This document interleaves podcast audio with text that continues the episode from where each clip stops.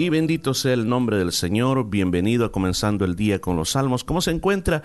Le saluda Morri Velázquez y estamos en este devocional del libro de los Salmos. Ayer estamos hablando del Salmo 89 y hoy algo tan precioso lo que el Señor nos está revelando. Así que estamos tomando el tiempo que sea necesario para poder eh, sacar los tesoros que hay.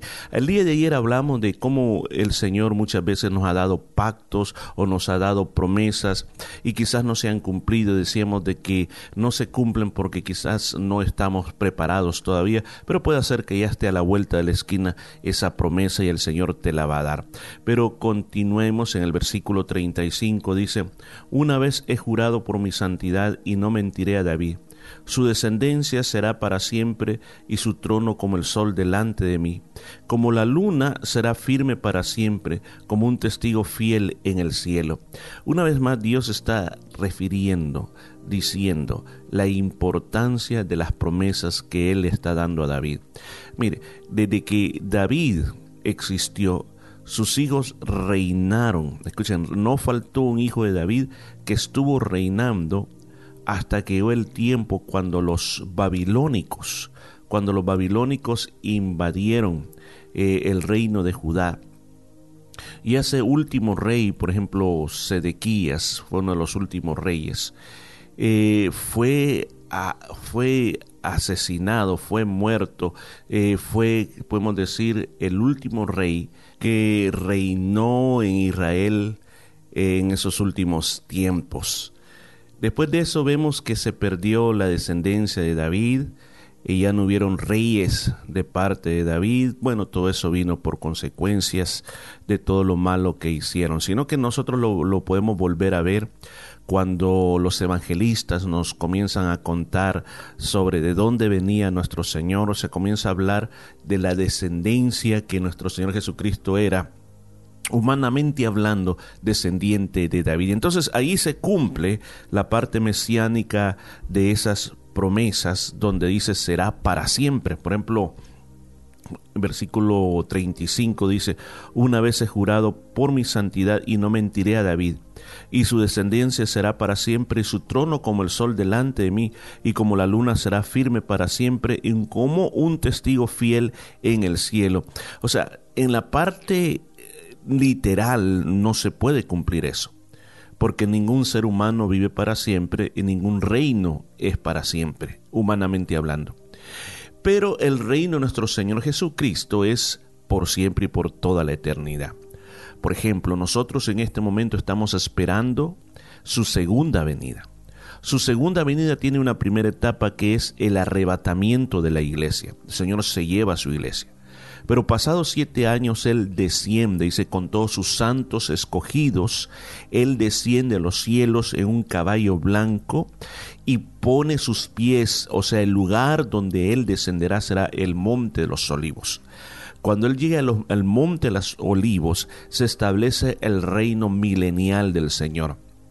Por mil años es Rey de reyes y Señor de señores en esta tierra. Al final de los mil años, Satanás se levanta, es desatado de donde está las, con las cadenas que ha sido atado y comienza a crear como una última rebelión contra Dios. Es destruido, dice que la tierra es renovada, está el gran juicio, el trono blanco y a partir de ese momento comienza el reino eterno del Mesías. Y de eso es lo que se refiere. Será un reino que no tendrá fin, serán miles, billones, trillones y la cantidad que usted se imagina permanecerá para siempre ese reino. Versículo 38 dice, mas tú desechaste y menospreciaste a tu ungido, y te has airado con él, rompiste el pacto de tu siervo, has profanado su corona hasta la tierra aportillaste todos sus vallados, ha destruido sus fortalezas, lo saquean todos los que pasan por el camino, eso oprobia a sus vecinos, has exaltado la diestra de sus enemigos, has alegrado a todos sus adversarios. Esta palabra que está hablando aquí se está refiriendo a los momentos cuando el pueblo de Dios se apartó de Dios entonces, las consecuencias del pecado que estaban haciendo, los alcanzaron y vinieron los enemigos, los destruyeron, los hicieron pasar vergüenza, eh, quemaron el templo del Señor, destruyeron la ciudad, los llevaron esclavos a todos ellos, a los jóvenes, a las doncellas.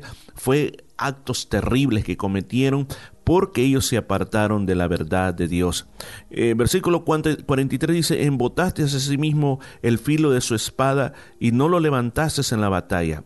Hiciste cesar su gloria, echaste su trono por tierra, has acortado los días de su juventud, le has cubierto de afrenta recordando los tiempos que ellos estaban pasando, tiempos no tan buenos, tiempos complicados, tiempos que ellos tenían que pasar las afrentas de haber sido desterrados de la tierra. Hay un salmo que dice que le decían, cuando ellos estaban en Babilonia, decían que cantaran las canciones de Sion, que cantaran esas canciones tan bonitas que ellos cantaban. Dice que no, ellos decían, ¿cómo vamos a cantar si Jerusalén ha sido destruida? O sea, ellos no podían tener esa paz, esa tranquilidad por las cosas que le habían pasado. Versículo 46, ¿hasta cuándo Jehová te esconderás para siempre? Ardará tu ira como fuego. Recuerda cuán breve es mi tiempo, ¿por qué habrás creado en vano a todo hijo de hombre? ¿Qué hombre vivirá y no verá muerte? ¿Librará su vida del poder del Seol? Entonces aquí esto se está transformando como un lamento por todas aquellas cosas perdidas. Si usted se está dando, cuenta, este salmo comenzó hablando de las misericordias de Jehová. Y luego comienza a hablar del pacto que el Señor tenía con David. Y ahora comienza a hablar de lo que les estaba pasando a ellos, cómo ellos están sufriendo las consecuencias del pecado. Yo puedo ver en este tipo de oración que cuando nosotros oramos, tenemos que comenzar con alabanza. Si usted va a orar, nunca entre directamente a pedir. Primero tome ese tiempo para alabar al Señor, para bendecirlo. O sea, ¿qué significa Dios para ti? Comienza y tómate tiempo, el tiempo que sea necesario. Comienza a decirle que Él es misericordioso, que Él es bello, que es lo que más amas. Comienza a decírselo sinceramente con todo tu corazón. Después, Comienza a recordar las promesas que Dios te ha dado o las promesas que están en la palabra de Dios. Como por ejemplo dice, Señor, yo te agradezco porque tú siempre estás cuidando de mí. Como dice el Salmo 91, que tú estás cuidando que mi pie no rebale en piedra. Me libras de la espid, me libras de la serpiente.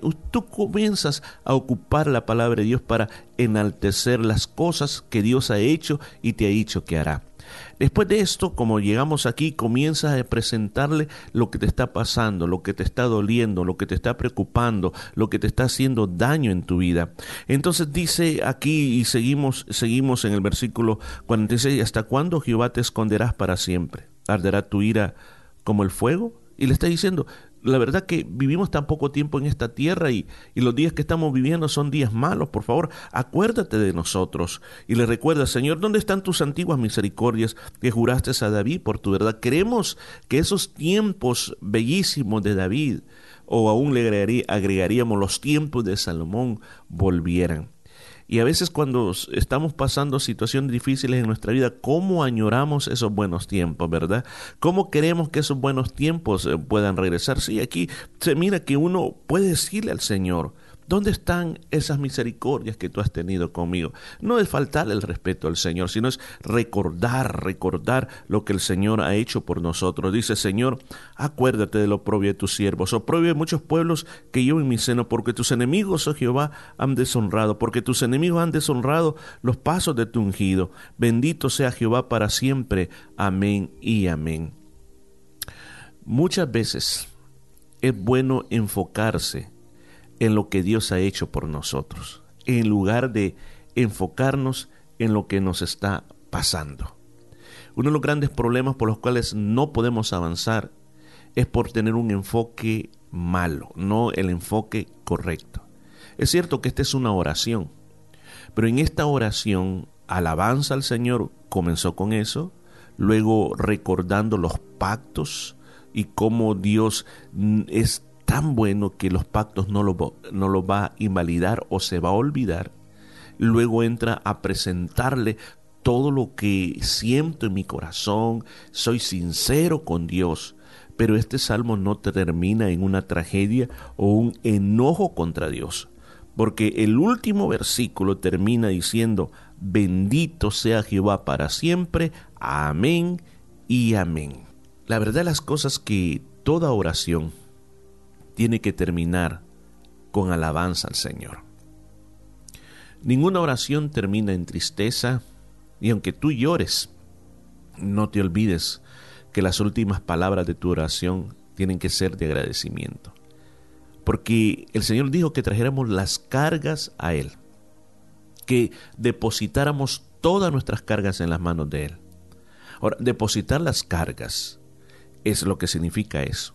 Porque si tú eres capaz de bendecir al Señor, eso quiere decir entonces que has depositado las cargas sobre el Señor. Porque si no eres capaz de bendecir el nombre del Señor, es que todavía andas cargando con esas cargas. Y es mejor que deposites todas tus cargas en el Señor. Terminamos este salmo. Yo creo que una gran lección que nos deja a nosotros es que en nuestras oraciones que nosotros traigamos a Dios, comienza con alabanza, recuerda lo que Dios ha hecho por ti, preséntale sinceramente tu problema al Señor y termina glorificando a Dios. ¿Qué le parece si oramos? Padre que estás en los cielos, damos gracias porque hemos llegado al final de este Salmo 89. Una oración muy preciosa de Etán. Pero esta oración, Señor, que nos enseñe mucho acerca de lo que tú eres, de la fidelidad y del amor que tú tienes. Ahora, Señor, yo te pido que esta palabra se vuelva luz en nuestra vida y que nos guíe y que produzca en nosotros un espíritu de oración muy bueno. Lo pedimos en el nombre de Jesucristo. Amén y amén. Qué bueno, entonces nos vamos a estar escuchando el día de mañana con otro salmo totalmente nuevo. Gracias por estar con nosotros y ten un día muy bendecido. Tú eres mi pasión. Te amo Dios. Te amo Rey.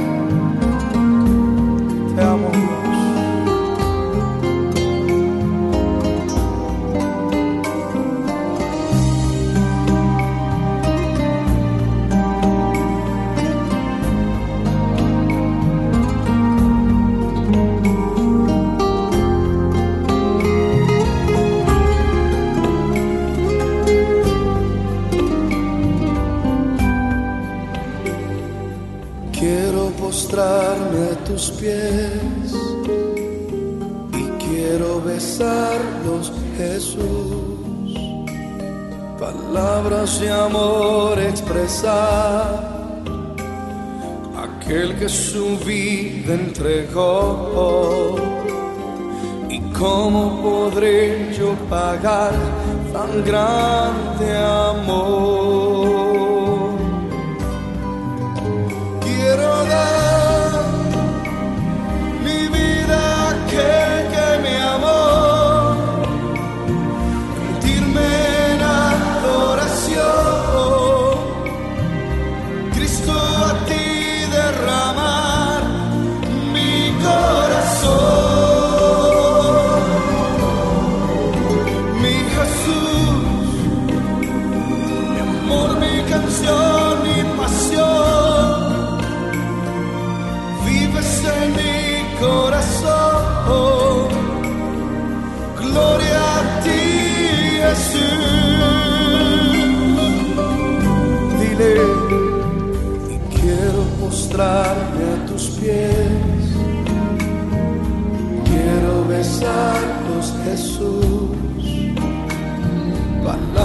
De amor expresar.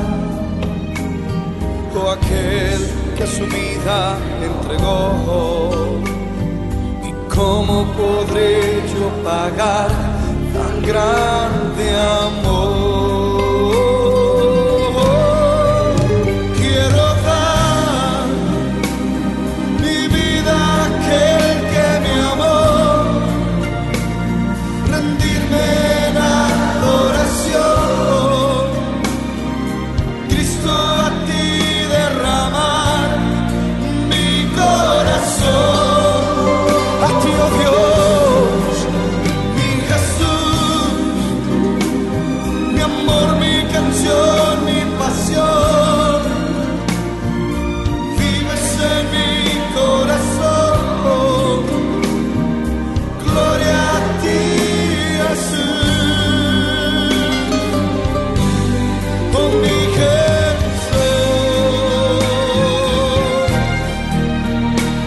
Que te pongas de pie, que levantes tus manos a Él en alto y que le digas, Señor, yo quiero vivir apasionado por ti. Dile, Señor, quiero darte mi vida. Vamos, iglesia, adórale.